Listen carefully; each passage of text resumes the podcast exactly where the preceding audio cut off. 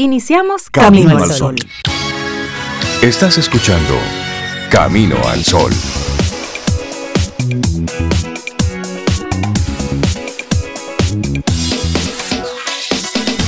Buenos días, Cintia Ortiz, Obeida Ramírez y todos nuestros amigos Camino al Sol oyentes. Buenos días. Hola Rey, buenos días, buenos días Cintia, Laura Sofía, nuestros super amigos Camino al Sol oyentes. Mira, un día interesante, hay que buscar.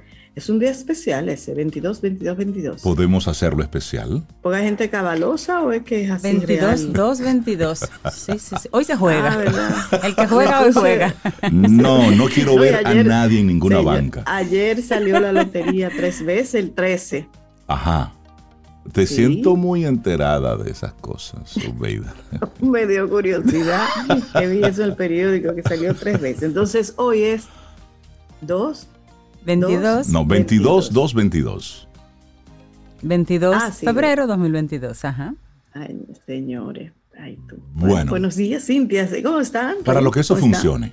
Para lo que eso funcione. No, Hoy tú estamos dices, a no, hoy me da 22. par de dos. Ah, hoy- ¿Y es hoy- verdad? Hoy aplica Sí, hoy eso. Ah, mira, par de vamos- dos. mira, Cintia.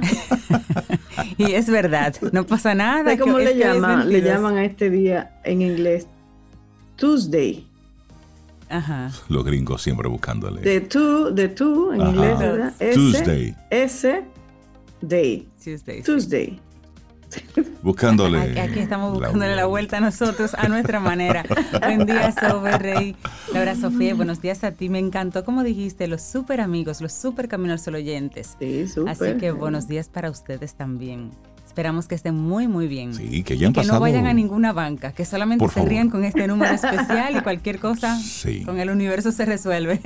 Esto es puro, esto es, esto es pura broma. Bueno, arrancando nuestro programa como cada, como cada día, con esa buena intención de que podamos conectar durante estas dos horas y compartirte contenido que esperamos te pueda funcionar para algo para ti o para alguien que tú conozcas. Por ejemplo, nuestra frase, nuestra intención para este martes. Hazle caso a quien te cuida y te habla claro, no a quien te sí. acusa.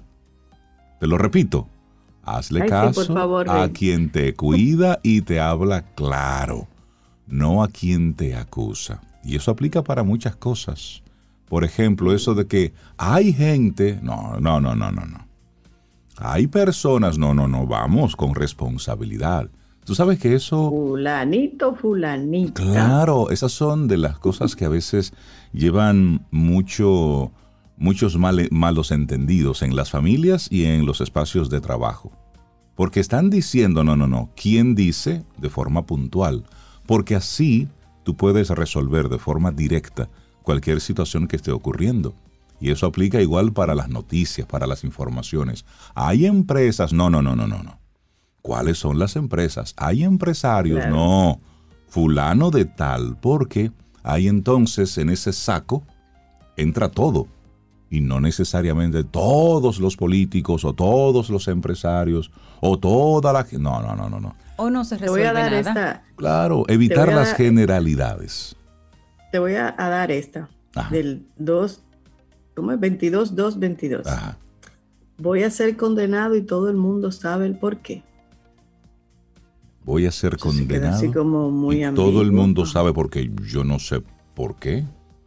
Exacto. No tengo ni O tú puedes interpretar Sí, porque quién puede ser o qué puede ser ese por qué. Nosotros Hoy- usamos mucho eso de dejar la información así en el aire y que cada quien entienda Sí. lo que quiere. porque en esa ambigüedad En esa ambigüedad pasan muchas cosas. Cuando algo dice, por ejemplo, invitaron a fulana, ya tú sabes, Exacto. No, yo no sé. No sé.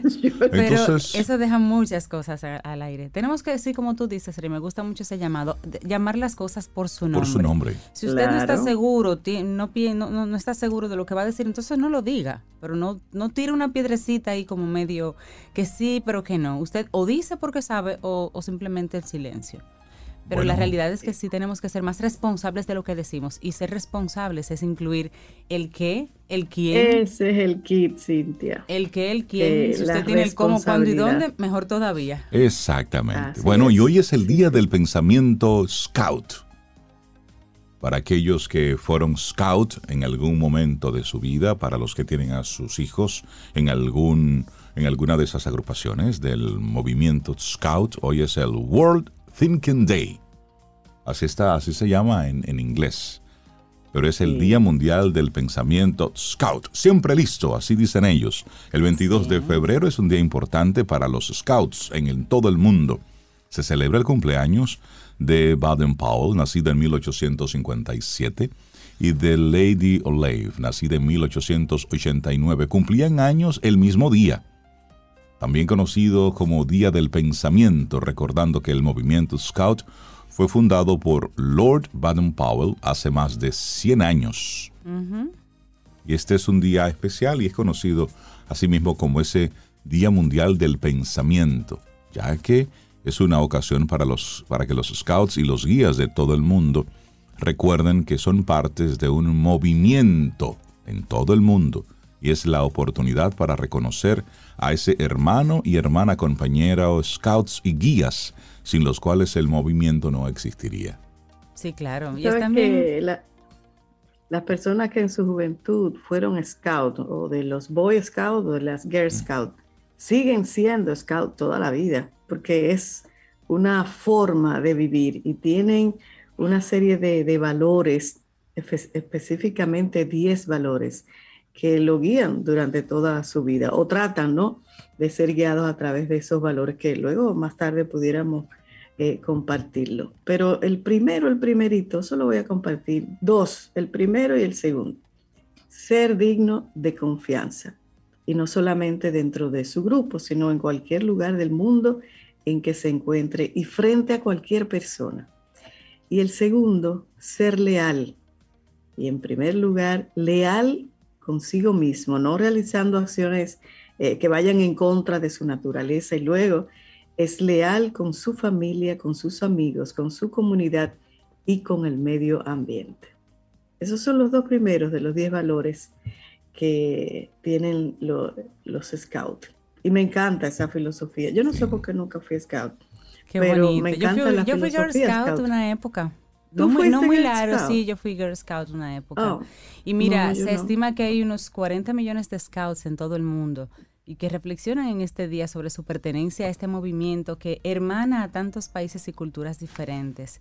Y el Día del Pensamiento Scout y Guía, también llamado Día del Pensamiento, el World Thinking Day, fue establecido en el año 1926 durante la Cuarta Conferencia Internacional del Guidismo y Escultismo Femenino celebrada en un campamento, el Edith Macy de la Asociación Guías y Scouts de Estados Unidos, y se eligió el 22 de febrero, como decían, como el Día del Pensamiento, por ser la fecha natalicia tanto de Baden como de Powell, como de la esposa también, em, Lady Olaf, que fuera jefa guía mundial. ella se involucró en el movimiento y fue jefa guía mundial. En el 99 es que se decide cambiar esa fecha y llamarse Día Mundial del Pensamiento, pero antes era realmente el Día del pensamiento scout y guía. Tenía ese, ese pequeño apellido ahí. Así es que todos los que en algún momento pasaron por siempre listo, hoy es un día para reconectar con esos principios, con esos valores. Así arrancamos nuestro programa Camino al Sol. 7-12 minutos. Es martes, estamos a 22 de febrero, es decir, del mes 2 del año 2022. Para lo que eso funcione, bueno, pues hoy haga el día especial, tan especial como están esos números ahí. Hazle caso a quien te cuida. Laboratorio Patria Rivas presenta En Camino al Sol, la reflexión del día.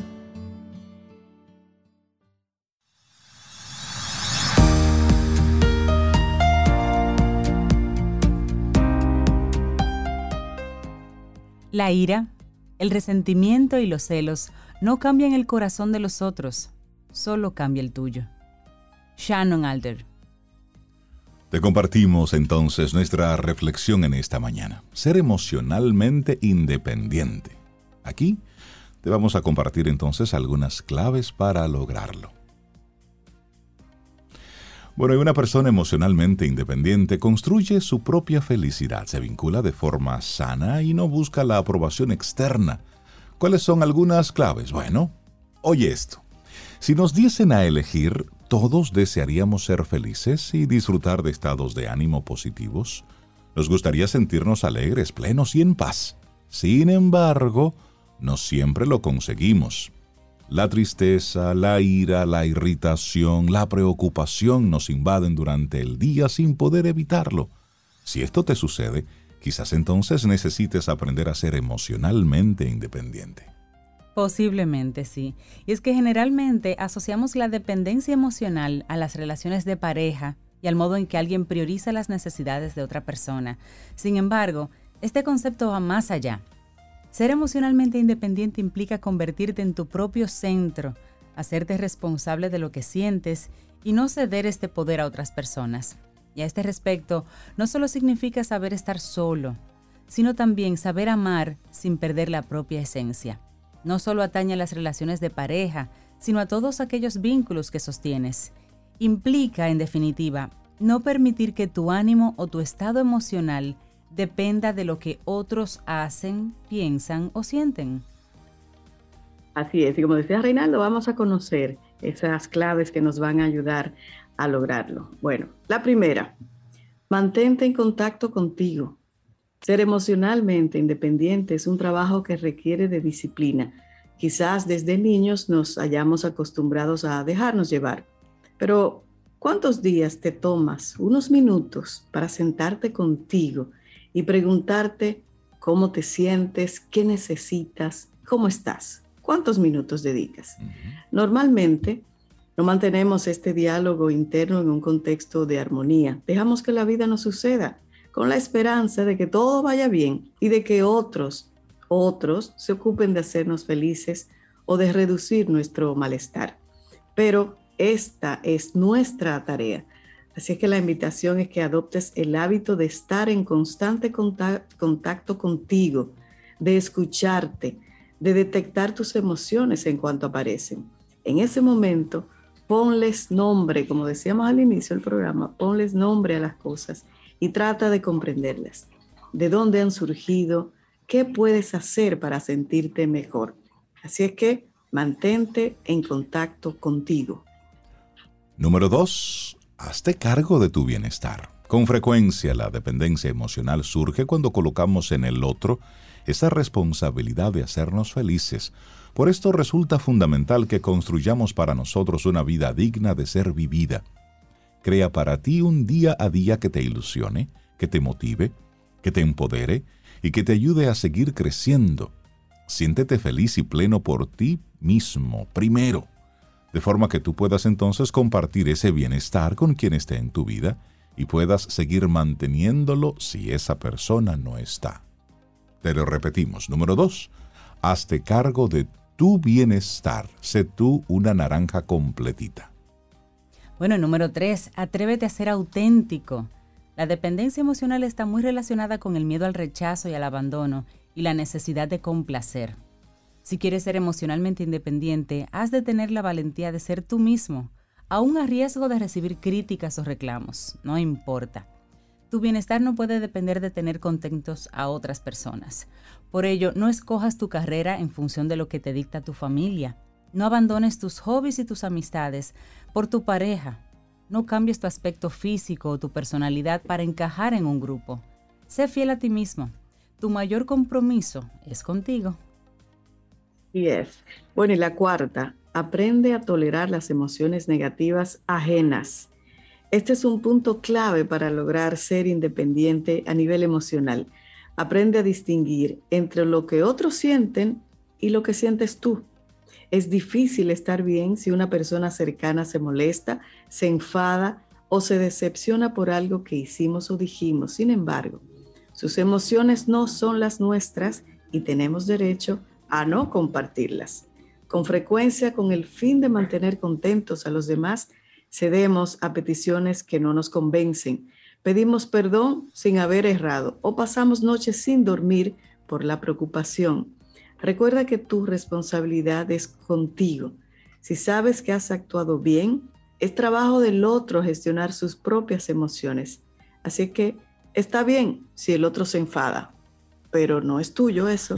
Así es que la cuarta es, aprende a tolerar las emociones negativas ajenas. Así es. Y ayer veíamos en una película a Penélope Cruz en una línea y que le tocó en la actuación y le decía a su hermana, perdóname por lo que te dije ayer, es que yo me disparo y me disparo. Es una persona que simplemente se enfada y tira por ahí. Y bueno, la otra persona tiene la inteligencia emocional de, de, saber y entender eso. Ay, Almodóvar, qué terrible eres. Bueno, y número cinco, suelta cuando sea necesario. Por último, procura no aferrarte a las personas o situaciones que ya no contribuyen a tu bienestar. Nunca es agradable dejar ir a quienes hemos amado, a quienes han compartido una gran amistad. Es complicado afrontar los cambios y podemos sentir un gran vértigo. Sin embargo, no es positivo sostener lo insostenible. Confía en ti y en tus capacidades. Recuerda que eres totalmente capaz de seguir adelante y no temas a cerrar el ciclo. Si te tienes a ti, esto es lo único que importa. Voy a repetir esa frase. Si te tienes a ti, esto es lo único que importa. Así es. Mm. Y ahí engancho, Rey, porque importante esto, ser emocionalmente independiente no significa aislarse. La independencia emocional proporciona una gran sensación de libertad, de paz y de autenticidad. Cuando se alcanza, estamos en disposición de relacionarnos con los demás de forma sana, aprender a gestionar adecuadamente las propias emociones y reducir la frecuencia en la que vivimos momentos de conflicto, de tristeza o malestar. Sin embargo, es importante cuidarnos para no caer en el otro extremo. Recordemos que somos seres sociales que necesitamos de los otros y que los vínculos humanos protegen nuestra salud física y nuestra salud mental. Claro, y finalmente ser independiente emocionalmente no implica aislarse, volverse egoísta o carecer de empatía. Por el contrario, significa ocuparse de uno mismo para poder ofrecer una versión más completa, más sana y más plena en nuestras relaciones. Así que maravilloso, ser emocionalmente independiente, claves para lograrlo escrito por Elena Sanz y ha sido nuestra reflexión aquí en Camino al Sol. Laboratorio Patria Rivas presentó En Camino al Sol la reflexión del día. Ten un buen día, un buen despertar. Hola. Esto es Camino al Sol. Camino al Sol.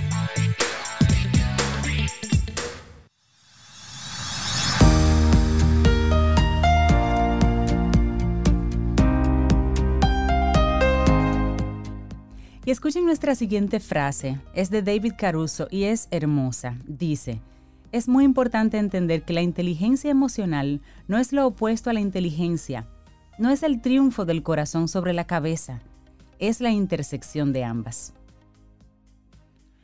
Seguimos avanzando, esto es Camino al Sol. Conectamos contigo a través de estación 97.7 FM y también a través de nuestra web, caminoalsol.do. Momento para darle los buenos días, la bienvenida a la escritora, profesora, educadora, presidenta de la Fundación Crisálida, nuestra querida Delta Eusebio. Hoy nos trae el cociente agallas. Si cambias tu mente, cambias tu vida. Delta, por Dios. Buenos días, bienvenida. buen, buen día. Se te olvidó decir algo y es que soy presidenta del fan club de Camino al Sol. Eso se te olvidó, es muy importante. Lo voy a agregar aquí en la presentación. Vamos a agregarlo aquí. Hola, Delta, buenos días. Yo, le puedo agregar dos, tú sabes, bruja y maga. Qué bueno. Fíjense, este libro que traigo hoy es fabuloso, porque es, es importante saber las cosas. Escuchamos, escuchamos, repetimos, pero a veces no sabemos si tiene base científica, sobre todo en este mundo y en este momento donde la información se maneja tan libremente. El doctor Mario Alonso Puig es doctor en medicina, investigador, especialista en salud, bienestar y gestión del cambio. Entonces, él nos invita a entender por qué nos, nos pasan las cosas. Si deseamos cambiarlas, esto tiene mucho que ver con lo que ustedes decían, de mantener el bienestar emocional. El futuro no es algo con que nos encontramos, sino es algo que vamos creando poco a poco. Entonces uno tiene capacidad de influir sobre lo que sucede. Y para ello es necesario explorar el mundo de los afectos, de las emociones, qué es lo que nos viene desde la cuna y qué es lo que hemos aprendido. Hay personas optimistas y hay pesimistas. Nacemos así. En caso de que el pesimismo está en nuestros genes, ¿podemos cambiar esa expresión genética? Y si fuese posible reinventarnos genéticamente, ¿cómo hacerlo? Entonces son preguntas súper interesantes, porque pensamos que el cerebro está ahí, fijo, nacimos así y así nos moriremos. Y no es cierto. Él nos dice que Richard Davidson descubrió que nacemos con un perfil emocional determinado, o sea que hay una memoria emocional desde antes de nacer. Y confirmó que cuando pensamos en cosas tristes, pensamientos negativos, se activa una zona especial del cerebro. O sea que si yo vivo en base a mis miedos, estoy activando constantemente esa zona. En 1862, imagínense, Duchenne descubrió que la sonrisa auténtica venía acompañada de un movimiento involuntario, de un músculo involuntario, y que se activaba otra zona del cerebro cuando eso ocurría. Entonces, ¿cuál es la conclusión de eso? Que si queremos disfrutar con más frecuencia de emociones como la alegría, la serenidad, el valor, la confianza, tenemos que hacer cosas que activen esa zona del cerebro. Entonces, primero hay que, hay que sentarse con uno mismo, con sinceridad. Tiendo a ser pesimista, tiendo a ser optimista. ¿Qué parte prima en mí? ¿Qué voy a hacer? Entonces, ahí volvemos a la, a la aportación científica de Puig él dice que la, la, la amígdala, que no es la que nos cortaban cuando, en mi generación sobre todo, cuando se infectaban, que estaban en la garganta, sino que está en el centro del cerebro. Es una de las estructuras que tiene que ver con las emociones de una manera impresionante. Y como estos hombres dijeron también en el pasado, cuando sentimos placer se activa una parte de ella y cuando sentimos tristeza o una conducta agresiva, miedo, ira, se activa otra parte. Entonces, ¿Cuál es la propuesta? Entrenar y potenciar esa parte que es la corteza prefrontal izquierda para vivir bien, señores. En vez de abrir la boca y darme una pastillita, voy a abrir la boca para activar mi cerebro. Entonces, porque está comprobado que el optimismo y el pesimismo está, presente en nuestros genes. pero también está comprobado que yo puedo hacer una modificación genética. Por ejemplo, él dice que durante los ejercicios de meditación ya se ha comprobado que existe un marcado aumento de la actividad del sistema nervioso parasimpático, que está involucrado en la reparación del cuerpo y de la mente. O sea que vamos a meditar todos. Y él dice que es necesario templar el carácter. A veces tendemos, ay, mi hijo tan inteligente, ese muchachito, tiene una memoria fabulosa, que lo, que lo más importante es formar el carácter de los niños para el esfuerzo, porque el esfuerzo continuado activa una parte del cerebro que nos aporta placer, felicidad. El cerebro es como una farmacia, ahí hay de todo. Entonces, tenemos que estar pendiente a nuestro sesgo de atención esa tendencia manifiesta a fijarnos en ciertos aspectos y a no fijarnos en otros. Entonces, ojo, atento, porque nuestra, nuestro ADN viene influido por cómo nos criamos, la nutrición, el ejercicio, la vida social, el amor, el estrés. Entonces, esto implica que nuestras decisiones pueden alterar la huella genética. Entonces, él aporta la base científica, luego dice superarse. O sea, ya tú sabes que en tu farmacia hay de todo. Entonces tú no puedes cambiar quién eres, pero sí en la forma en que eres. Y a propósito de esa expresión, de que no podemos cambiar quiénes somos, pero sí la forma en que somos, creo que ahí hay muchas luces, porque hay muchos sistemas, muchas conversaciones, muchos libros que intentan hacer que nosotros cambiemos quiénes somos. y somos lo que somos, punto. Claro. Lo que sí puedo trabajar es la forma en cómo yo reacciono. Lo que sí puedo manejar es cómo permito que una cosa u otra me impacte. Yo no estoy cambiando mi esencia, yo no estoy cambiando quién soy yo. Lo que sí puedo cambiar es la forma en cómo yo puedo actuar. Y ahí sí entonces estoy trabajando en esa misma sintonía, Delta, ¿cierto? Correcto, el sentimiento, o sea, poseer la certeza y aportarle a quienes estén cerca de nosotros, nuestros hijos, nuestros amigos, ese sentimiento del propio valor. Es súper importante, porque muchos de nosotros no sabemos eh, a fondo, no conocemos nuestra valía. Entonces dentro de nosotros hay múltiples personajes que nos apoyan y que nos atacan, y es llegar a conocerlos. La voz que siempre dice, oye, me te va a salir mal. A lo mejor estoy repitiendo algo programado que me decía mi abuela, mi mamá, mi hermana mayor, una maestra que me tocó. Entonces, atención a esas voces. Él nos invita a trabajar con los arquetipos, que son esas fuerzas primigenias que pueden apoyarnos o no apoyarnos. Él habla de cuatro en específico, el guerrero, que es la fuerza aplicada a resolver los problemas, el amante, que es la energía que sabe que todo se soluciona con el amor, el mago, que sabe que los milagros existen y trabaja para ello, y el soberano, que nos da la fuerza para estar en la vida y nos invita a trascenderse, nos recuerda que no estamos solos en el mundo, que hay una fuerza mayor que la meditación, la oración, modifican nuestro cerebro. No nos invita a ser dogmáticos, nos invita a ser espirituales, a saber que hay algo mayor que nosotros y a conectar con eso, a preguntarnos, ¿vivo en un universo amigable o en un universo hostil? A conectar con la compasión, es como, es poder salir.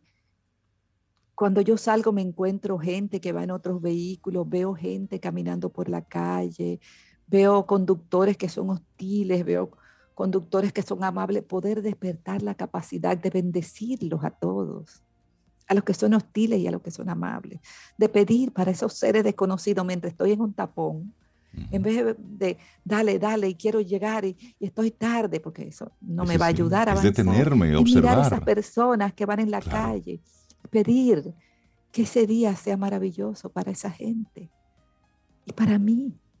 Entonces, conectar con mi mejor energía, porque la pregunta clave no es si, si, si tú puedes ser feliz, es si estás dispuesta o dispuesto a hacerlo, a hacer todo lo necesario para lograrlo. Entonces, ¿estás? Esa es la pregunta. Entonces, cuando confiamos, eh, podemos, lo logramos. Yo logré mis 40 días sin alcohol, sin carne roja, sin azúcar, sin harina blanca. Entonces, me programé, trabajé conmigo misma y le pedí a esa fuerza mayor que me apoyara. Entonces vas trazando tus metas y vas usando tu farmacia, esa con que viniste a la vida. Porque cuando nacimos, nacimos como una fuerza, como un gran poder, como un fragmento de Dios. Y en el camino nos vamos perdiendo a nosotros mismos. Entonces la idea hoy es reconectar.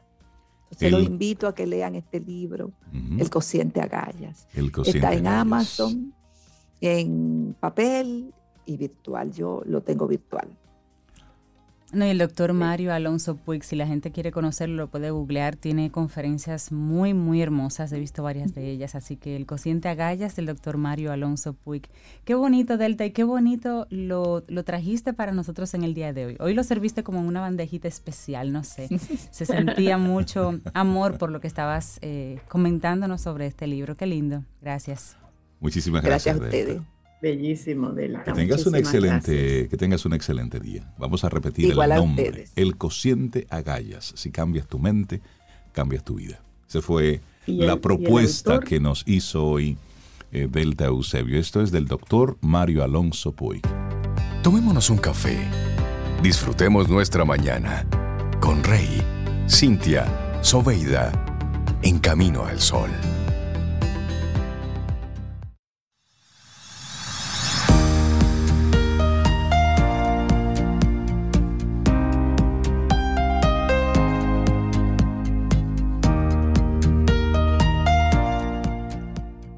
Y los miércoles seguimos conectando con expertos desde distintas áreas que se alinean a nuestras vidas y a nuestro día a día. Se trata de ese maravilloso espacio que hemos creado con Seguro Sura República Dominicana. Quien pregunta aprende con Escuela Sura. No te pierdas nuestra próxima entrega. Estamos a 22 de febrero. Sí, estamos al día 22 del segundo mes del año 2022. Está chévere. ¿Y qué va a suceder a las 22 horas con 22 minutos y 22 segundos del día 22-2-22? Todo depende. Todo depende. Pregúntale a nuestra próxima colaboradora. Darle los buenos días a Sharon Aiko Magno, diplomática de carrera, especialista en negociación, liderazgo transformacional y una de las colaboradoras exquisitas que tenemos aquí en Camino al Sol. Sharon, buenos días, bienvenida, ¿cómo estás? Ese adjetivo, exquisita. Ah, es así, buen día, Sharon. alegras el día, Rey. Te, te va bien, te va bien ese calificativo. Gracias, gracias. ¿Cómo están? ¿Cómo se sienten? Muy bien, bien. contentos de verte. Qué bueno. Bueno, hoy tengo unas cuantas preguntas para ustedes, Mm. equipo. Ay. Vamos a, a iniciar esto así, sacudiéndonos un poco, reflexionando y, y analizando. A Así ver. que a los tres a la vez, yo les voy a hacer unas afirmaciones, les voy a, a plantear algo. Ustedes me dicen si es correcto o no, si están de acuerdo o no. Rápidamente, ¿qué les parece el juego? Ok. Ajá, dale. Vamos a ver, la primera dice, no escuches a los demás, solo sigue a tu corazón. Mm, depende. Depende. No, no, no, exacto, no, no, no, no. No todo el tiempo, ¿no? Exacto. Muy Hay que escuchar voces. Vamos a la próxima. Vamos a la próxima a ver. No hagas a los demás lo que no quieres que te hagan a ti. Ahí estoy de Eh, acuerdo. Sí, Sí. sí, ahí sí, de- Sí, totalmente sí, de sí. acuerdo. Sí. Muy bien, vamos a la próxima. El líder sabe mucho y sabe todo. No, No, no. digo, Casi no nunca, de hecho. necesariamente. No, ne- exacto, no necesariamente. Tiene que saber, pero no lo Muy sabe bien, pero todo. no lo sabe Muy bien, todo, chicos, ¿no? vamos bien, vamos bien. Vamos a ver Sí. la próxima. Dice, es mejor malo conocido que bueno por conocer. Depende. No. Dep- Yo Depende. Y me gustó en el tono que lo dijo Rey. Depende. Depende. Depende. Eso, depende. Bueno, vamos, vamos a ver, nos quedan unas cuantas. Vamos a ver, me estoy poniendo a pensar. La próxima dice, es más impresionante el malo que se transforma que el que ha sido bueno siempre. No necesariamente. No necesariamente. ¿Tú sabes lo que es ser bueno siempre? Eso es- Exactamente, Claro, el eso- esfuerzo y la eso es- disciplina que eso Eso requiere. depende. Sí. Cuando tú quieres decir dos cosas y Vamos no puedes. próxima. Eso- Todo logro requiere esfuerzo. No necesariamente. Hay Todo cosas que simplemente pasan y listo. Sí, hay, gente, hay talentos no naturales, depende, también Exacto. depende del ámbito.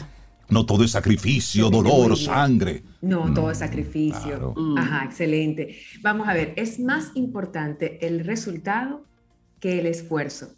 No, No, Para mí no. No. No, hay ni un depende. pero los dos son importantes. no. Los dos son importantes, pero yo no pondría uno sobre claro. el otro. Pero sí me gusta que un esfuerzo ahí tenga no un están todos de resultado. acuerdo, ¿no? Algunos dicen que no definitiva y categóricamente. Cintia dice depende. Estamos aquí en un tema complejo, difícil de examinar. Vamos a ver. No los siguiente. pongo Es uno por más el otro. difícil Imaginar. Ajá. Es más difícil imaginar que, que- que ejecutar. Que es más No, difícil imaginar que ejecutar. Eso, es que eso depende. Hay No. personas Eso que son sí, creativas, depende. hay personas que Yo son imagino muchas hacedores. cosas, Sharon, que no las puedo hacer. Eso, eso depende Eso mucho. depende. Eso Eso depende, depende. sí, eso depende. Ajá. Muy bien, muy bien. Vamos a ver unas, unas cuatro más. Es mejor tener una experiencia que la reflexión. Mm, Para mí ambas son depende, importantes. Para mí son ambas son importantes importantes, ambas. sí. Sí. Sí, Es que nuestra vida no es tan larga para tener experiencias en todo. En algunas vamos Sí. a tener que aprender por otras, por de otro. reflexiones, sí, claro. de acuerdo contigo. Mm, Muy bien. Y esta que dice, es mejor hacer y no decir que decir y no hacer. Por Dios. ¿Y las redes sociales qué? es mejor Siempre no es- hacer, no. Es mejor. Hacer y no decir. Bueno, yo soy No, mucho del no, hacer y no decir, mejor la verdad, hacer. pero no sé. Es mejor hacer y no decir que decir y no hacer. No, para mí No. de- definitivamente es mejor hacer Claro, y Claro, no decir. Y no decir. Sí, Sí, sí, sí. hacer. yo también. Ok, Y el no decir Y depende. Exacto. Sí, sí, sí, sí. Vale, Ah, pero el hacer. bien. Sí. Y esta próxima que dice, es mejor ser político que científico. No. Es que depende, porque Depende, lo necesitamos sí. a ambos. Tal Sí, vez lo que no queremos son los políticos que hemos conocido hasta ahora, pero ambos son necesarios. Porque Claro. si nos vamos solamente con los científicos, ajá, y entonces ¿quién gestiona todo lo que tiene que ver con la sociedad, la Sí. comunidad, la política? En sentido Jarabe de palo se hace presente en este segmento con Sí, depende. Depende, correcto. correcto. Bueno, excelente esa reflexión. Y la Bueno. última, es mejor tener autoconfianza y ser prepotente que ser vulnerable y frágil. No, eso, eso depende. Hay momentos Eso donde usted tiene que tener esa confianza para darle para adelante. Y hay otros momentos donde usted, bueno, pues humildad, dejarte y mostrarte vulnerable. No ante, el- ante el otro, sino sí. a, a ti mismo. Decir, mira, Bueno, es- no puedo con esto. Así es. Es que incluso en la autoconfianza última- tú puedes presentarte es vulnerable. Claro. Porque tú simplemente confías en ti y me muestro vulnerable, pero me muestro vulnerable a Exacto. deci- por decisión. Puede totalmente. ser, correcto. Y la, y la última, digamos que es como la guinda, que es, es mejor tener una posición definitiva sobre todos estos temas que estamos reflexionando, o es mejor estar en el medio, como en muchos de ustedes han, han respondido, pues depende.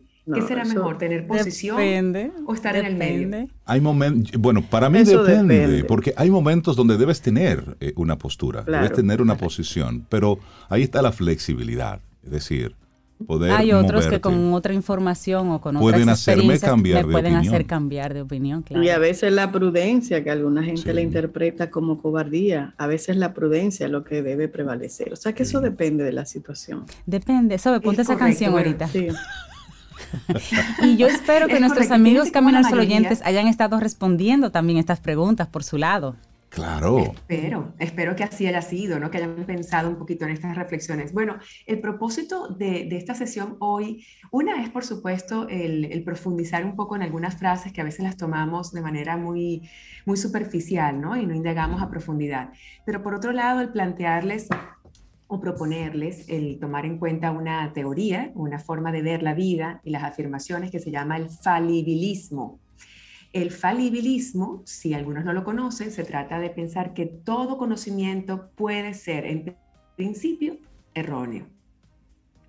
Mm. Y están dos precursores que han sido de los que más han escrito al respecto, el señor Sanders y el señor Popper, y ambos nos dicen que, bueno, justamente muchas de las cosas y proposiciones que hoy podemos tomar como definitivas, ciertas, absolutas, verdad, pueden cambiar su valor, incluso su verdad, evolucionar, eh, cambiar su manera de interpretarse y eso generar una nueva forma de entender y mirar lo que conocemos y lo que entendemos como verdad. Entonces, muchas de las cosas que acabamos ahora de reflexionar, algunas personas quizás dicen definitivamente sí, definitivamente no, y muchos decimos depende. De hecho, la mayoría, ustedes tres dijeron depende. En algunos casos, creo que Sobeida dos o tres dijo no, sí, sí creo que es así o no creo que es así. Pero en general, todas esas propuestas, todas esas afirmaciones, dependiendo de muchos elementos, puede ser de un lado o del otro. Y, y el otro elemento justamente de esto es que si tenemos posiciones absolutas y no estamos abiertos a la posibilidad de debatir, de generar diálogos, posiciones quizás diferentes, perspectivas diferentes, no tenemos oportunidad de aprender. De hecho, el mismo Karl Popper, uno de los proponentes del falibilismo, decía que a Sócrates se hubiese sentido muy feliz si alguno de sus alumnos le hubiese vencido en la discusión porque si alguno de sus alumnos le vencía, pues él hubiera podido aprender algo.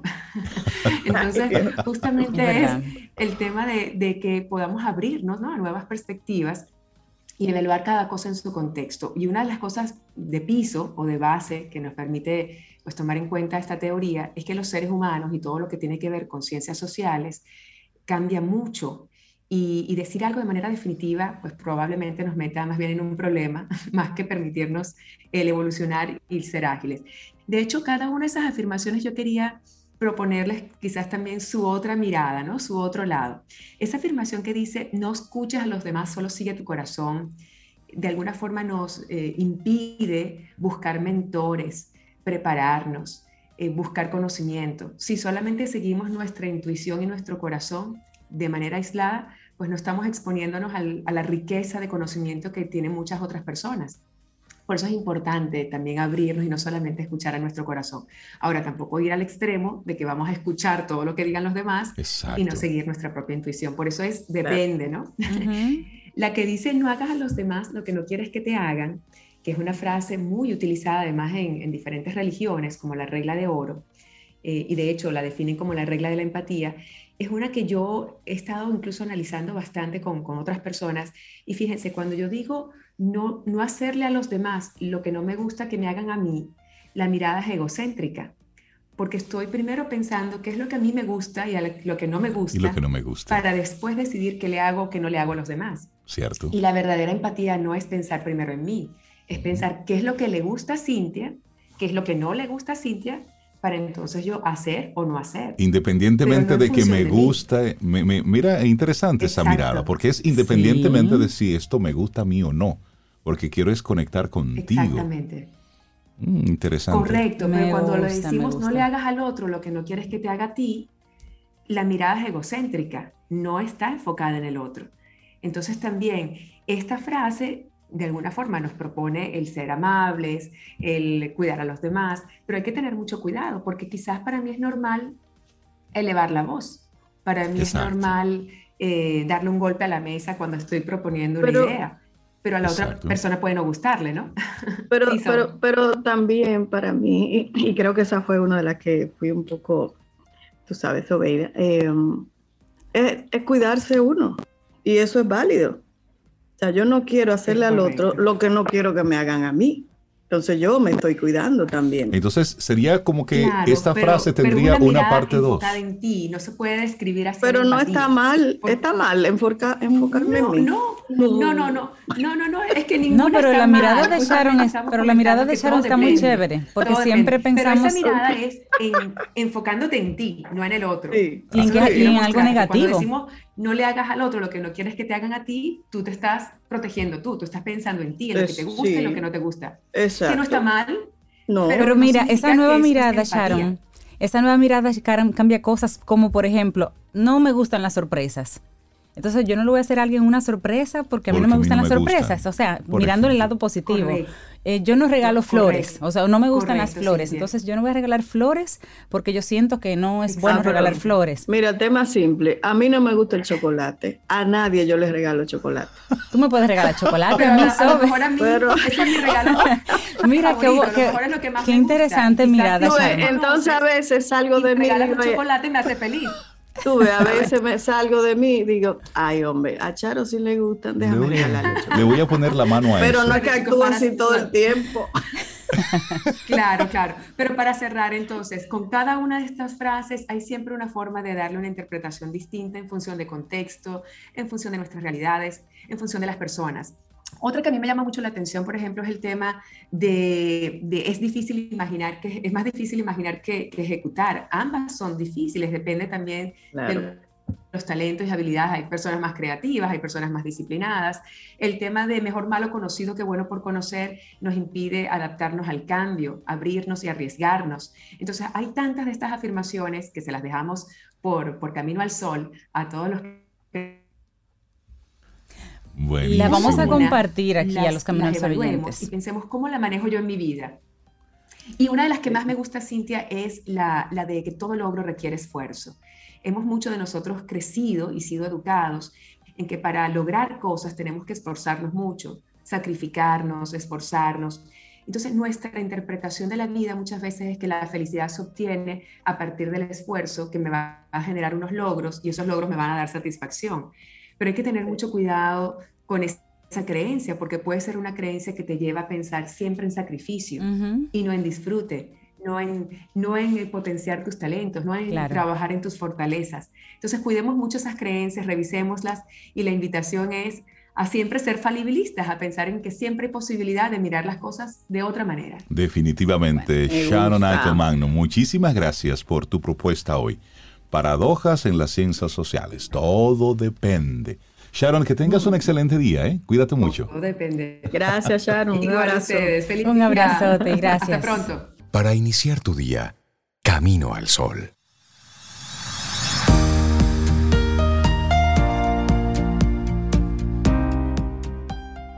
Y te recordamos nuestro tema del día de hoy, que es básicamente llévate del que te quiere. y esta siguiente frase es de Dalai Lama. Ajá. Dice, como seres humanos, todos queremos ser felices y estar libres de la desgracia. Todos hemos aprendido que la llave de la felicidad es la paz interna.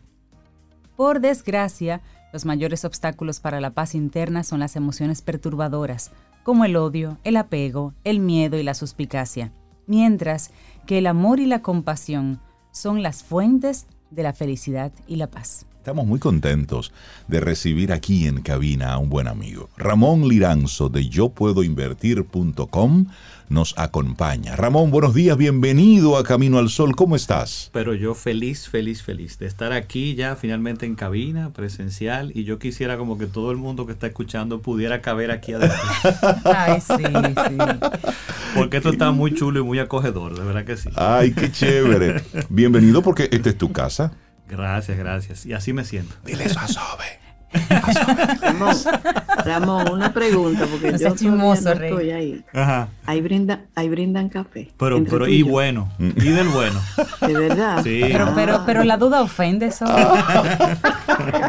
Bueno, para yo llegar con mi termo, por si acaso. No, aquí te, te ponen taza y toda la cosa, no hay problema. Ah, ok, muy bien.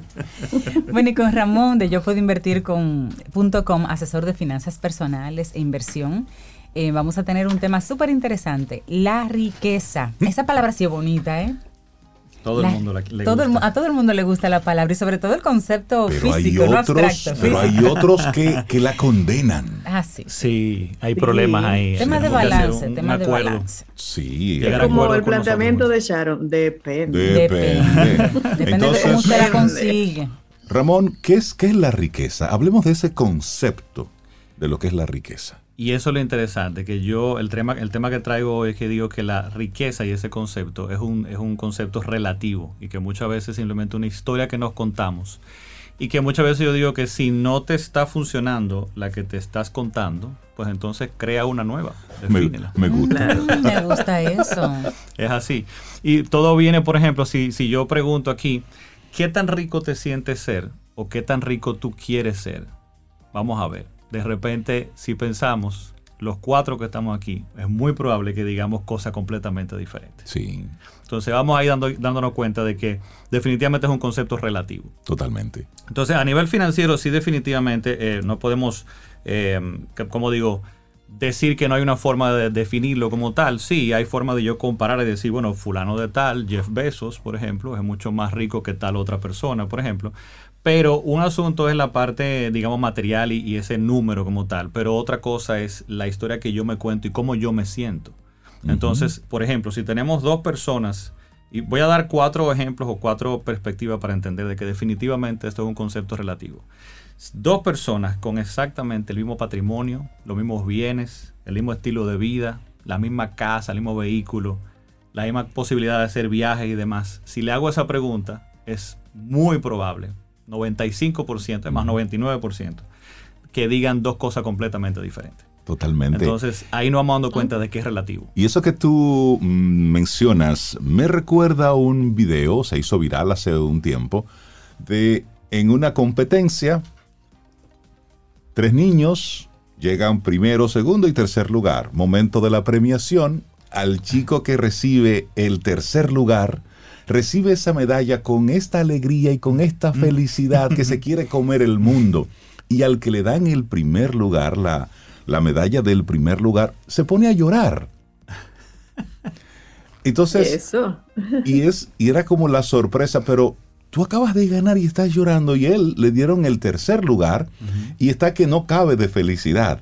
Sí. Entonces, lo que nos ocurre cada, a cada uno de nosotros nos impacta de una forma diferente, pero está ahí la película que La nosotros película. nos Es- hemos hecho. Exactamente. Quizá el que ganó la primera, la medalla de oro, ¿verdad? No rompió su récord, Por ejemplo, por ejemplo. No Mientras que- que el tercero sí. o no quería que el otro ganara, qué sé yo, porque pasa de todo. Es así, entonces hay que tener cuidado con eso y cómo, por ejemplo, muchas veces también eh, de estas dos personas que quizás tienen el, vemos los mismos bienes, vemos la misma riqueza que está ahí, pero hay, un- hay una pregunta detrás y ya está en la parte financiera. ¿Cómo está sustentado eso? Claro. Porque si uno de estos está sustentado en deudas, entonces probablemente sea más que nada dueño de deudas, no de bienes y de activos. Y quizá, como digo yo muchas veces, esa persona lo que sea es esclavo de sus bienes, porque al final va a tener que toda la vida quizá trabajar cada vez más duro Para solamente sostener eso. para mantener eso que está ahí, mientras que la otra persona quizá no. Otro, otra perspectiva para entender de que definitivamente es, una, es un concepto relativo y muy personal, es que tenemos que entender también que nuestro cerebro es una máquina de comparación. Ujú. De comparación en el subconsciente, analizar en qué eh, punto de la jerarquía de la manada yo estoy constantemente. Y eso es un default de todo ser humano. Y podemos negarlo en algún momento y decir, no, no, yo no me comparo. Pero es que quizá conscientemente no, pero inconscientemente sí. Ahora, ¿qué pasa? Y hay que tener cuidado con eso en este momento. La manada ya no existe. Mm, Porque a- aparte de eso, la manada antes era algo cercano a mí.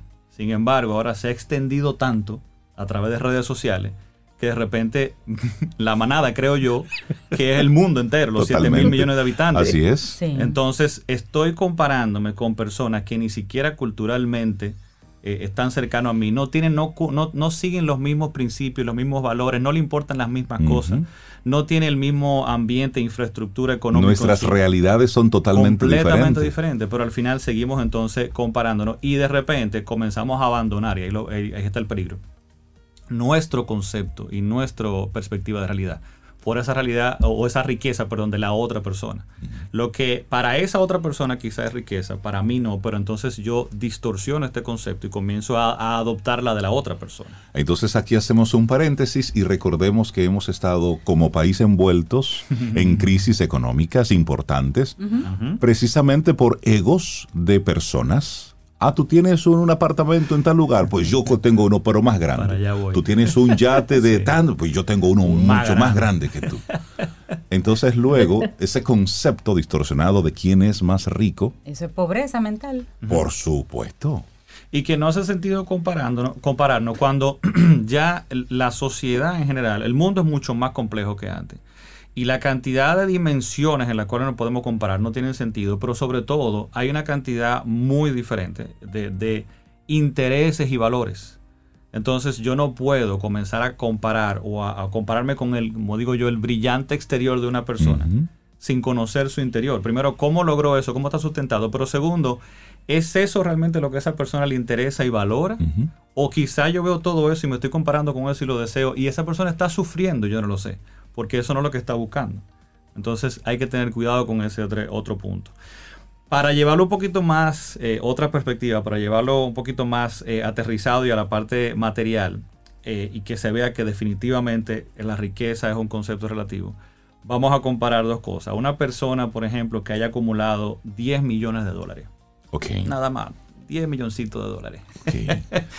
Esa persona invirtiendo correctamente, por ejemplo, según las estadísticas y históricamente, si invierte correctamente, esa persona podría rentar de por vida unos 400 mil dólares al año. Para que tengamos una idea, esos son 33 mil dólares mensuales. Que en Se hace, se hace algo con eso, sí, sí. Yo creo Sí, que sí, sí. con eso. mensuales. Eso, es que paseitos. Hasta le pago el no, corte de pelo a Boris Johnson. O, o el, o el cepillo que le hace falta para Sí, señores. Eh, para que tengamos una idea, eso en peso dominicano al día de hoy son unos 2 millones de pesos mensuales. Mensuales. Mensuales. Bien. Yo creo que más o menos entendemos que esa persona no tendría problemas financieros eh, y que definitivamente cualquier tipo de incertidumbre financiera que tenga se elimina con ese ingreso, como está hablando de por vida. Y que esa persona trabajando las otras dimensiones de su vida, porque ya quitó esa preocupación que está ahí, trabajo las otras dimensiones, la trabajo correctamente y definitivamente puedo lograr mucho bienestar y mucha felicidad. Correcto. Ahora comparemos a esa persona con Jeff Bezos, por ejemplo. Jeff Bezos tiene alrededor, ronda siempre por ahí, de unos 200 mil millones de dólares. 200 mil millones de dólares. 200 mil. No lo Para calculen, que- no, lo quiero estar en esos multiplique. zapatos, ¿no? No lo Para que tengamos una idea, 57. esos son 20 mil veces más que los 10 millones de dólares de la otra persona. No 3, no 5, no 10, no 20 100, mil. no 1000, no 20 mil veces más. Entonces, si le preguntamos a Jeff Bezos, Jeff Bezos, ¿tú te sientes 20 mil veces más rico que esa otra persona de 10 millones? Yo no creo.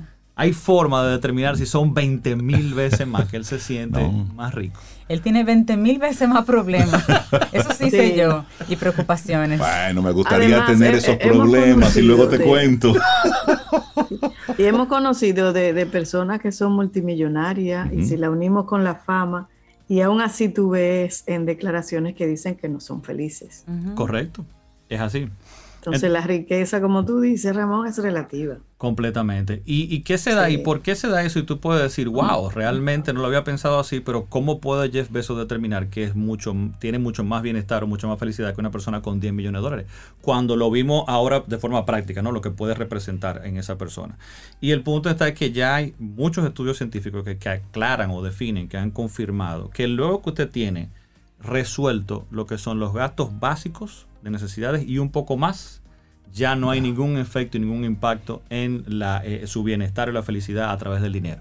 Entonces hay que tener cuidado de que si lo estamos buscando ahí, no lo vamos a encontrar ahí. Y es el punto que quiero traer acá, que esa historia de riqueza tenemos que contárnosla bien y entender lo que tenemos que, Sí. Que hacer en ese sentido. Pero por otro lado, y finalmente ya para cerrar con el punto de, de- de esas diferentes perspectivas, es que incluso el concepto de riqueza ha ido cambiando en el tiempo y va cambiando en el tiempo. O sea, bajo los estándares nuestros al día de hoy y el promedio de, de riqueza, digamos, de, de este país, vamos a ponerlo aquí súper práctico, ¿verdad? Y lo comparamos con nuestros padres, por ejemplo, quizá en los 60, en los 70, a nivel material, o sea, ¿qué tanto acceso a cosas tenemos nosotros el día de hoy? Eh, materiales y físicas, ¿bien? O sea, y a través de- del dinero, o sea, muchísimo más que lo que tenían ellos. Entonces el concepto de riqueza va evolucionando y va cambiando con el tiempo, con la historia, con la economía, con la cultura. Entonces, perdón. Ramón, y si tomamos en cuenta que, por ejemplo, muchos jóvenes hoy en día se ha visto en esta cultura y sobre todo en tiempos de pandemia fue muy evidente, preferían ganar menos y tener un trabajo que le permitiera estar en casa o viajar más o, o estar remoto en una playa, en un lugar donde conecte con la naturaleza, porque para esa persona un poquito menos de dinero y ese otro elemento que para ellos significa bienestar era su riqueza Exactamente. Claro. y estaba ganando menos dinero, pero su riqueza se sumaba con otros elementos que no era punto. solo De dinero. bienestar, claro. Y me enlaza con lo que iba a comentar eso mismo ahora mismo, eh, Cintia, buenísimo, porque lo que iba a comentar es eso, ese concepto incluso de riqueza va, ha, ha estado, ha comenzado a cambiar y ya muchos de nosotros no estamos buscando, por ejemplo, el auto de lujo, el Bentley que siempre comentamos aquí, Exactamente. la ropa de marca, sino libertad, capacidad de tomar decisiones, poder emprender, impacto en la comunidad, impacto en mi familia, más tiempo libre. O sea, esas son las cosas que comenzamos a ver como riqueza. O sea que eh, eh, va relacionada al dinero porque el dinero puede comprarme ese tipo de cosas, pero fíjense cómo va cambiando y de, y de repente las necesidades financieras que yo tengo incluso pueden ser diferentes porque ya no están persiguiendo esas cosas más materiales. Yo quiero cerrar con entonces, ¿qué podemos hacer? Si ya entendimos que definitivamente eh, riqueza es un concepto relativo y que tenemos que tener pendiente de no compararnos y perseguir la riqueza de otros, sino comenzar a definir la nuestra. Eh, Traigo dos pun- puntos entonces a tener pendiente y para poder comenzar a lograrlo. Uno es ese mismo, o sea que definamos lo que es riqueza para nosotros, que tengamos mucho cuidado de eh, cuando comenzamos a, a- a ver o apreciar riqueza de otra persona o a- cuando comencemos a pedir o a, a- a- a anhelar ciertas cosas, analicemos, ¿lo estoy haciendo por mí? ¿Lo estoy haciendo por estatus? ¿Es algo aprendido que estoy viendo en redes sociales? ¿O Ujú. realmente yo entiendo y me da valor a mí? Si realmente usted quiere una casa de 20 millones de pesos, de 30 millones de pesos, pero a usted le satisface y es para usted, adelante. Claro. Completamente, no Sí, está sí. mal. No estoy negando la, la parte material. Claro. Sí es un asunto de que seamos conscientes de que es para nosotros y de que no es para otro, porque si no, no lo voy a disfrutar. En algún momento Totalmente. voy a chocar con esa realidad así por ahí. es. Entonces, otras cosas veamos que puedan ser riqueza. Esa libertad, el tiempo, capacidad de decidir, capacidad de quizá de emprender un negocio, que es lo que quiero hacer.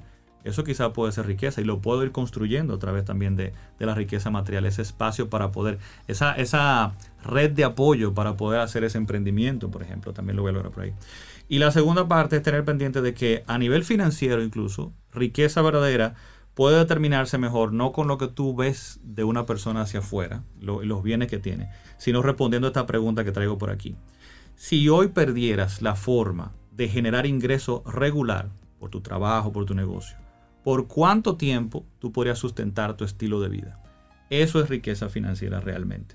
Y ahí esa pregunta me lleva a, dos cosas. Tengo que entender qué es lo que necesito realmente para vivir. ¿Cuál es mi estilo de vida? Tengo que conocerlo. Y, segundo, cuánto tengo y de lo que tengo, que realmente es productivo. Finalmente, con esa parte productiva, lo que digo es, ya a este punto hay que aprender a administrar nuestros recursos de la mejor forma posible, nuestros recursos financieros. Y en ese sentido tenemos que aprender a invertir. Invertir, señores, ya no es una opción, ni es algo como para los millonarios y demás, es una necesidad porque es administrar los recursos que tengo para poder crear riqueza en mi vida. Y con eso entonces le dejo por ahí. Buenísimo. La riqueza. Buenísimo. Una historia que nos contamos. Ramón Liranzo, la gente que quiera ponerse en contacto contigo, que pueda, pues por supuesto, eh, recibir una que necesite reescribir su historia. Que necesite reescribir su historia. ¿Cómo se pone en contacto con yo puedo invertir.com? Claro que sí. Ah, pues, por esa misma vía, yo puedo invertir.com. Hay mucho contenido gratuito que tenemos ahí. Están también los podcasts. Así como eh, yo puedo invertir, pueden encontrar el podcast en todas las plataformas y a través de redes sociales también como yo puedo invertir en tanto en Instagram como en Facebook y YouTube. Buenísimo. Ramón, que tengas un excelente día. Muchísimas gracias y bienvenido a tu casa. Muchísimas gracias. Feliz. gracias por gracias, Ramón. Vida. Música. Noticia. Entretenimiento. Camino al sol.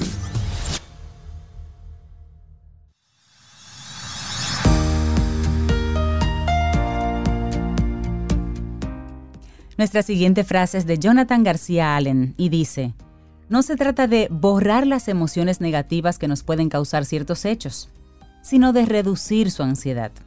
Bueno, y nosotros vamos llegando ya al final de Camino al Sol por este martes 22-2 del año 2022. Y alguien nos enviaba unos, unos datos a propósito de este día eh, que será tan mágico tan especial como usted lo quiera. Dice, los fanáticos de la numerología y amantes de los patrones tienen este martes un motivo para la celebración, ya que el 22-2-22 es un día sumamente especial, casi único. No en vano hablamos de un palíndromo, es decir, una fecha que se lee igual independientemente de si se hace de derecha a izquierda o de izquierda a derecha, y es muy poco habitual en el calendario. De hecho, la última vez que hubo una fecha de estas características fue el 11 de enero del 2011 y el 11 de noviembre del 2011 y no habrá otra hasta el 3 de marzo del 2033.